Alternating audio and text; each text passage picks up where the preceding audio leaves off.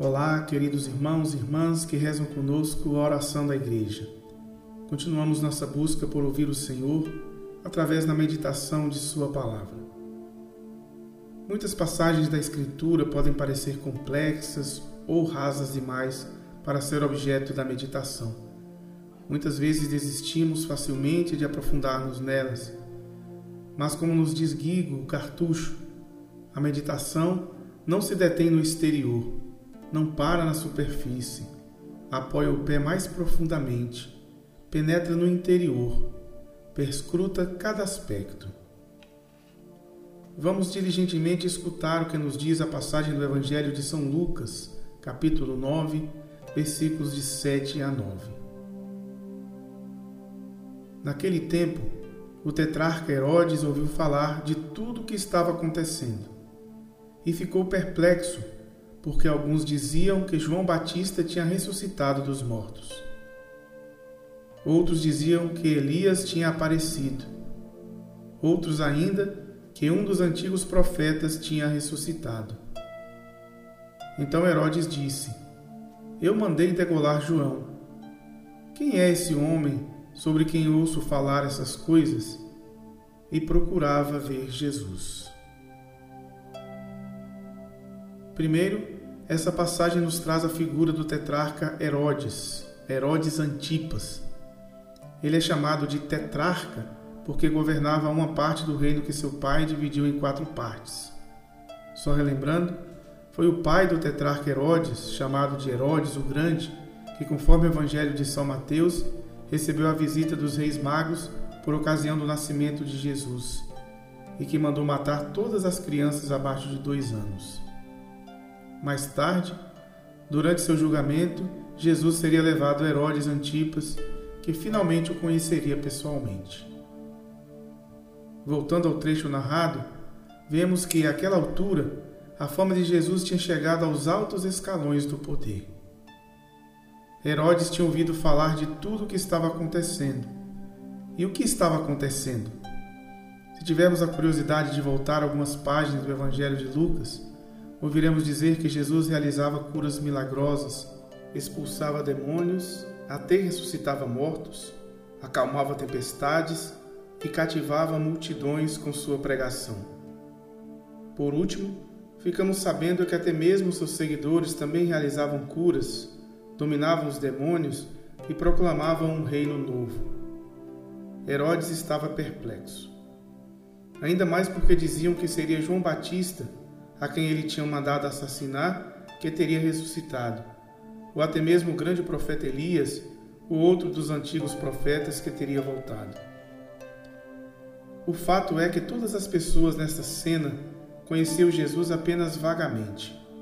Tinham apenas impressões, baseadas em suposições, em ouvir dizer. Nem Herodes ou nenhum dos que o rodeavam desceu de onde estava para ir conferir de perto que estava acontecendo. Isso nos remete ao Salmo 94. Mesmo vendo as obras de Deus, o coração permaneceu endurecido. O tetrarca queria ver Jesus, talvez por curiosidade. Podemos perguntar, como Herodes, quem é esse homem? Qual a nossa reação diante da pessoa de Cristo e suas obras? O conhecemos de fato ou só por ouvir dizer? Desejamos ser tocados por Ele ou nos satisfazemos ouvindo os relatos sobre Ele? Escutamos Sua pregação como se fosse hoje ou lemos como se tivessem permanecido no passado?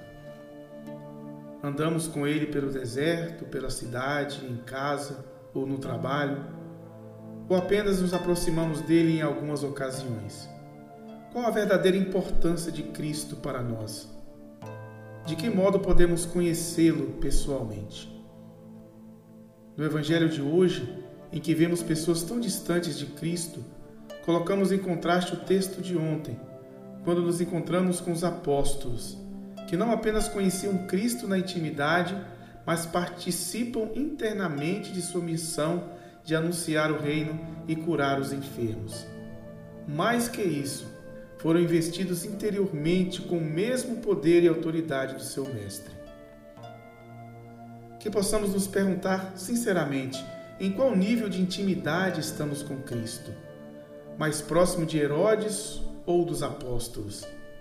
Achamos apenas interessantes suas obras ou participamos verdadeiramente delas?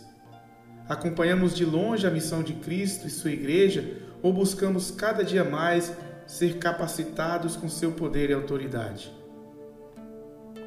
Trago hoje para finalizar o comentário de São Gregório Magno sobre um daqueles homens que conheceram Jesus pessoalmente, na intimidade, o apóstolo Tomé, a quem atribuímos o título de incrédulo.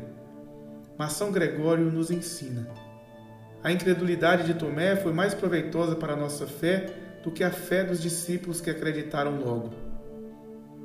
Pois enquanto ele é reconduzido à fé, porque pôde apalpar, o nosso espírito, pondo de lado toda dúvida, confirma-se na fé. Deste modo, o discípulo que duvidou e apalpou tornou-se testemunha da verdade da ressurreição. Tomé apalpou e exclamou: Meu Senhor e meu Deus. Jesus lhe disse: Acreditaste porque me viste? Ora, como diz o apóstolo Paulo, a fé é um modo de já possuir o que ainda se espera a convicção acerca de realidades que não se veem. Logo, está claro que a fé é a prova daquelas realidades que não podem ser vistas. De fato, as coisas que podemos ver não são objetos de fé, e sim de conhecimento direto.